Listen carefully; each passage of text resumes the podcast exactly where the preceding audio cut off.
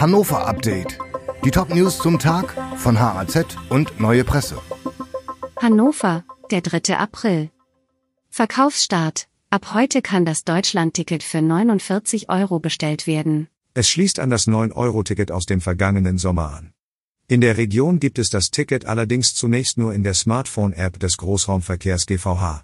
Gültig ist das 49-Euro-Ticket ab dem 1. Mai, wenn es bis zum 10. April beantragt wurde. Zahl der Wohnungseinbrüche in der Region Hannover ist 2022 wieder gestiegen. Nach einem historischen Tiefstand im Jahr 2021 zählt die Polizeidirektion Hannover wieder mehr Taten. Und zwar genau 1324. Allerdings sind die Zahlen immer noch weitaus niedriger als vor der Corona-Pandemie. Der Trend über mehrere Jahre ist klar rückläufig.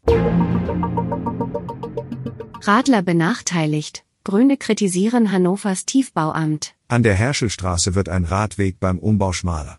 An der Berliner Allee müssen Radler an einer Baustelle große Umwege fahren, während der Autoverkehr ungehindert rollt. Diese Benachteiligung von Radfahrerinnen und Radfahrern kritisieren die Grünen aus Hannovers Rad. Verkehrsexperten Julia Stock findet das, Zitat, wirklich deprimierend. Durch das Tiefbauamt müsse ein Riesenruck gehen, fordert Grünen-Politikerin Julia Stock.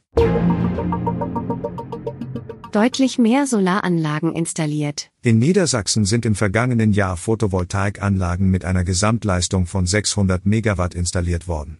Das ist der höchste Wert in zehn Jahren. Den größten Zuwachs mit einer Leistung von mehr als 50 Megawatt erzielt dabei die Region Hannover. Das bedeutet nach Angaben der Klimaschutz- und Energieagentur den höchsten Wert innerhalb der vergangenen zehn Jahre. Jubel für erstes Göke-Ballett nach dem Hundekot-Skandal. Staatsoper-Choreograf Marco Göke hatte im Februar einer Kritikerin der FAZ Hundekot ins Gesicht geschmiert und war danach entlassen worden.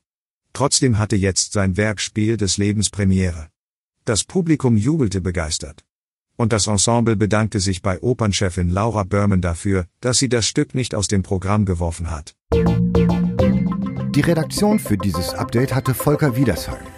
Alle weiteren Ereignisse und Entwicklungen des Tages ständig aktuell auf haz.de und neuepresse.de.